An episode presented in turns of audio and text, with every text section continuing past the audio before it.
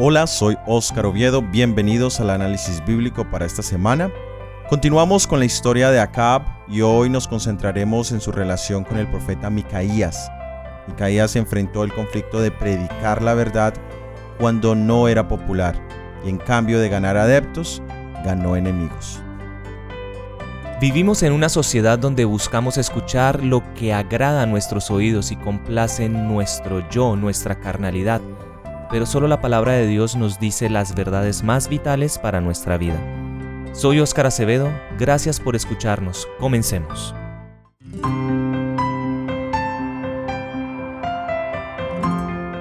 La última mención que tenemos de Acab es en el capítulo 21 del primer libro de Reyes sobre cómo él y su esposa Jezabel codiciaron la viña de Nabot.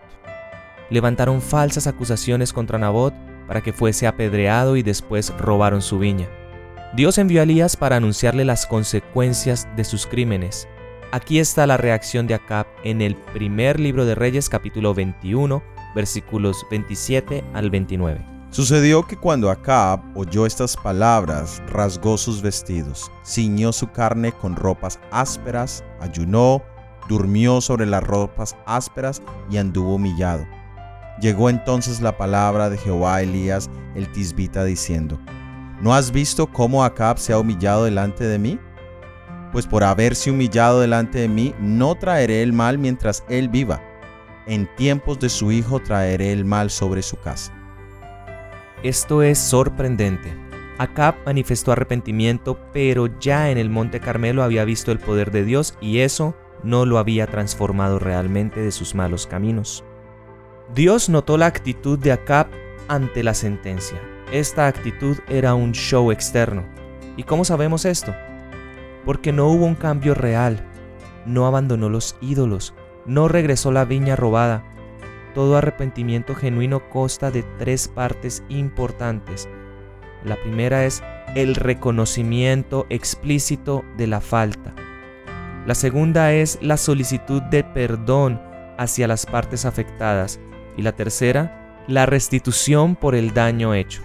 La reacción de Acab es la típica reacción de un corazón malvado ante las consecuencias de sus actos.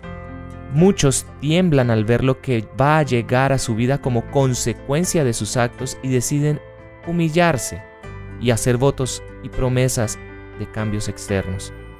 Dios suspendió su sentencia, la pospuso, la puso en pausa. Esta es la gran misericordia de Dios. Leamos ahora en el primer libro de Reyes, el capítulo 22, versículos 1 al 4. Tres años pasaron sin guerra entre los sirios e Israel, y aconteció al tercer año que Josafat, rey de Judá, descendió al rey de Israel. Y el rey de Israel dijo a sus siervos, ¿No sabéis que Ramot de Galaad es nuestra? ¿Y nosotros no hemos hecho nada para tomarla de mano del rey de Siria? Y dijo a Josafat, ¿Quieres venir conmigo a pelear contra Ramot de Galaad? Y Josafat respondió al rey de Israel, Yo soy como tú, mi pueblo como tu pueblo y mis caballos como tus caballos. Tres años habían transcurrido de paz y todo esto debido a la gran misericordia de Dios. Ese tiempo hubiese podido ser aprovechado sabiamente por Acab para buscar la ayuda de Dios y para tener un cambio genuino de corazón. El diálogo de Acab con sus siervos recuerda la promesa hecha por el rey de Siria en el primer libro de Reyes capítulo 20 versículo 34 y muestra que esa no se había cumplido. Indiscutiblemente las promesas hechas por los impíos son como los besos engañosos del enemigo, como lo dice el libro de Proverbios, y mucho más cuando esas promesas son hechas bajo presión. Acab decide involucrar a Josafat, quien en ese momento está de visita en Israel.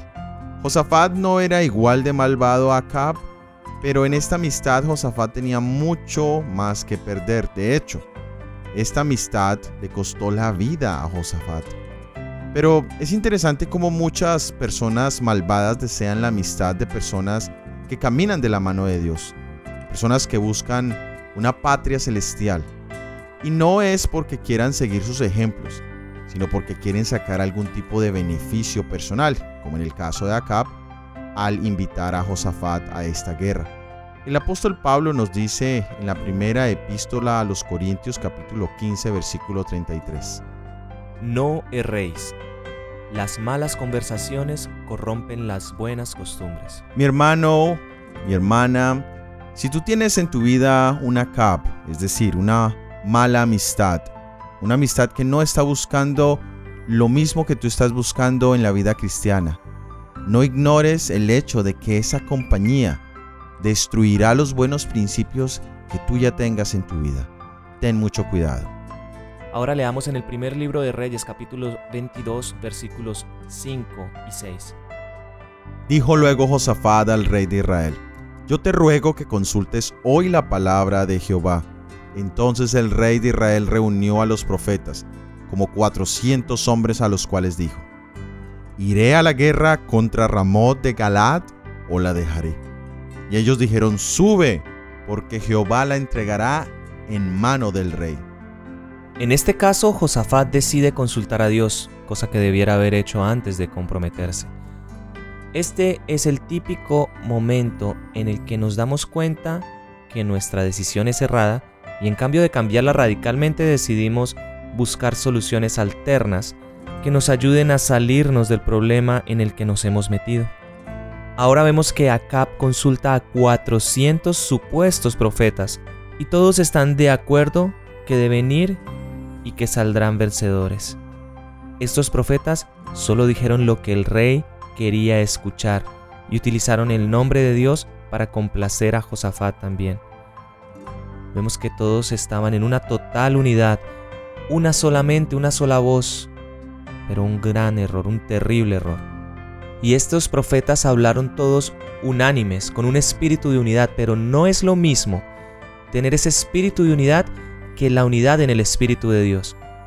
Muchas veces nosotros buscamos esa, ese favoritismo, esa aprobación de muchas personas para tomar una decisión, para poder encontrar una respuesta a la que queremos escuchar.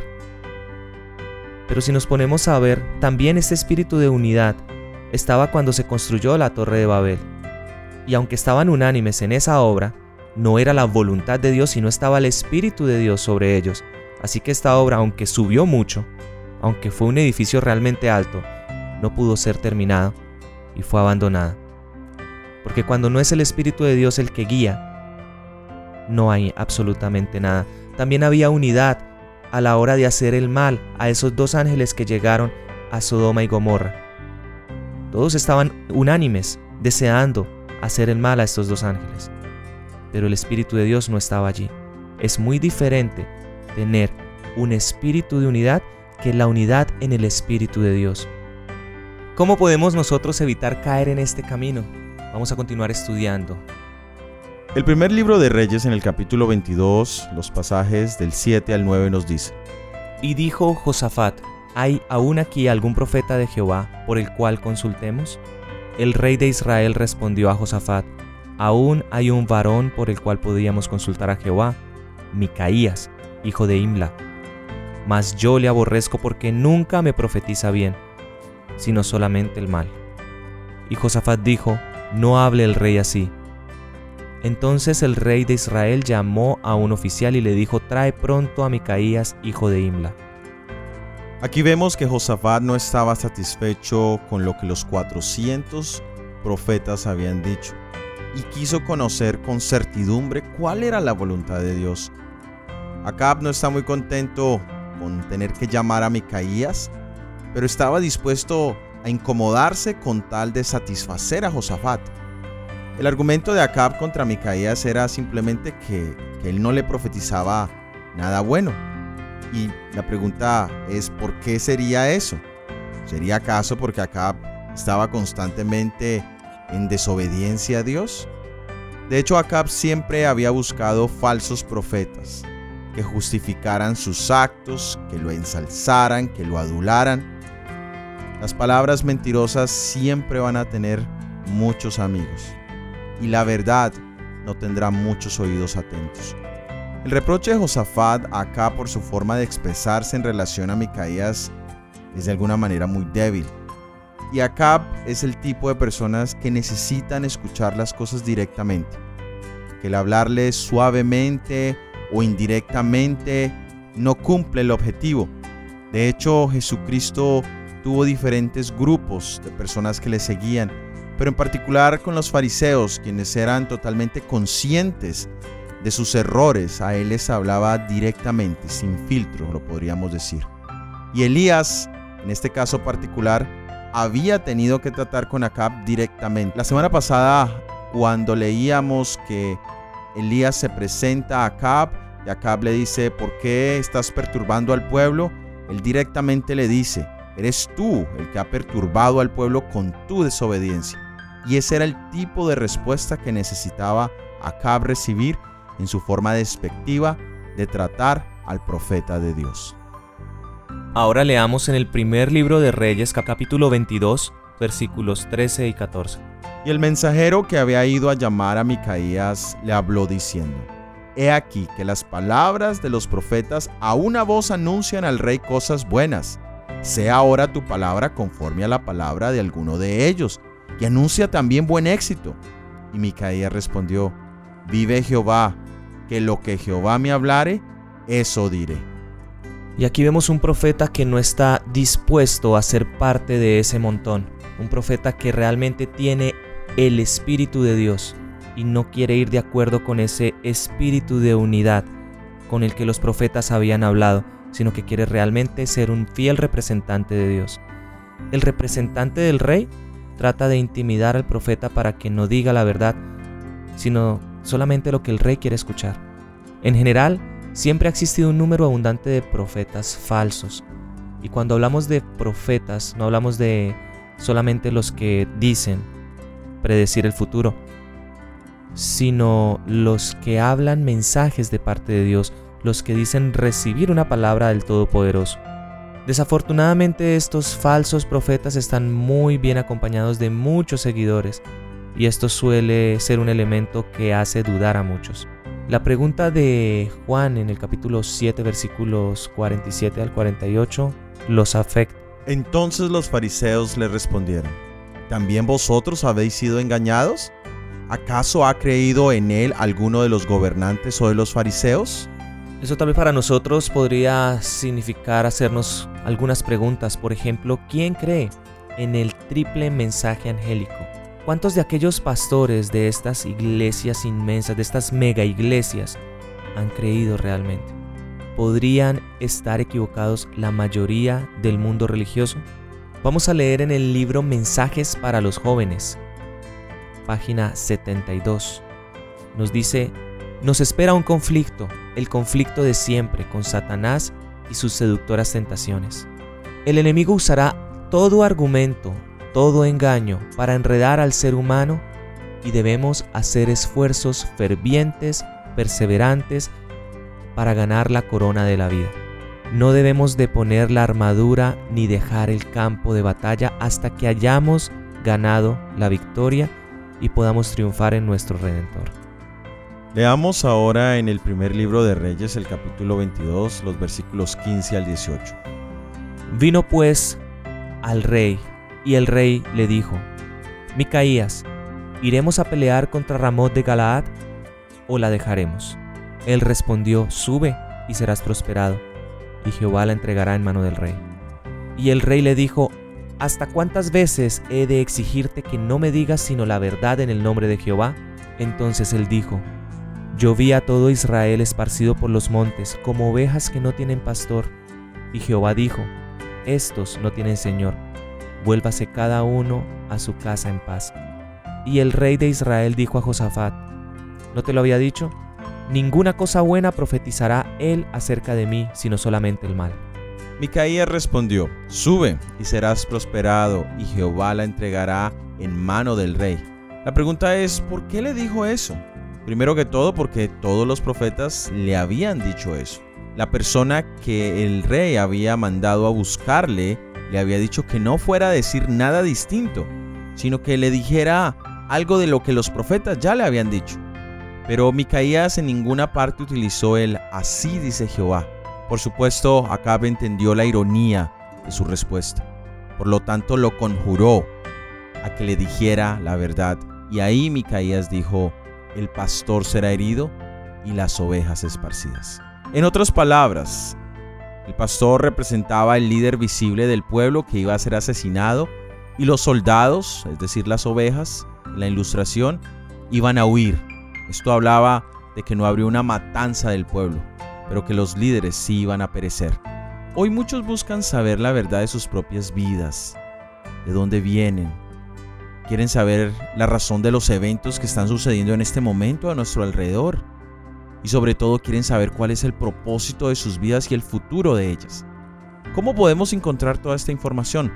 O mejor, ¿dónde podemos encontrar toda esta información? la respuesta es solo la Biblia.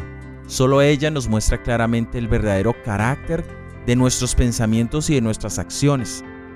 Pero hay miles de personas que ponen la Biblia a un lado, por la misma razón por la cual Acab rechazaba el mensaje de Micaías, y es porque la palabra de Dios profetiza el mal contra el pecador, contra el desobediente.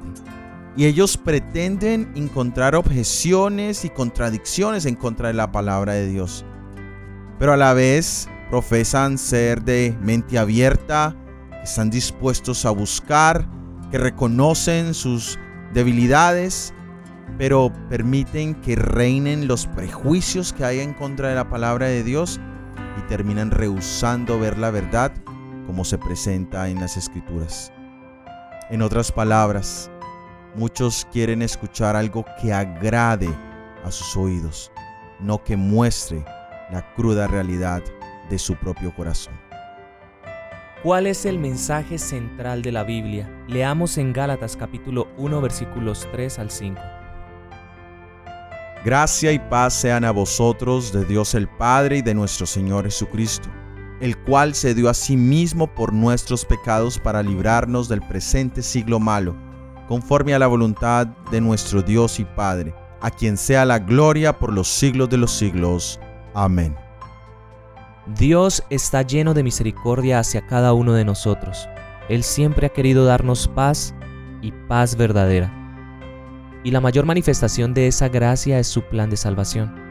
Para que ese plan de salvación se haga efectivo, debemos recibir las malas noticias de nuestra naturaleza humana y cuando sentimos nuestra verdadera necesidad, entonces podemos confiar en Jesús como nuestra única esperanza de vida presente y vida eterna.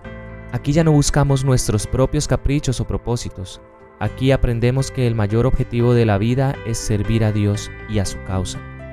Ahí es cuando tomamos la palabra de Dios como un alimento sin el cual no podemos subsistir. Que Dios nos ayude a no despreciar su mensaje claro y directo presentado en las Sagradas Escrituras. Gracias por haber escuchado nuestro episodio del análisis bíblico para esta semana. La próxima semana continuaremos con este episodio en la vida de Acab, pero especialmente veremos la consecuencia de su desobediencia. Todo ha sido producido por el ministerio 147. Que Dios te bendiga. Amén.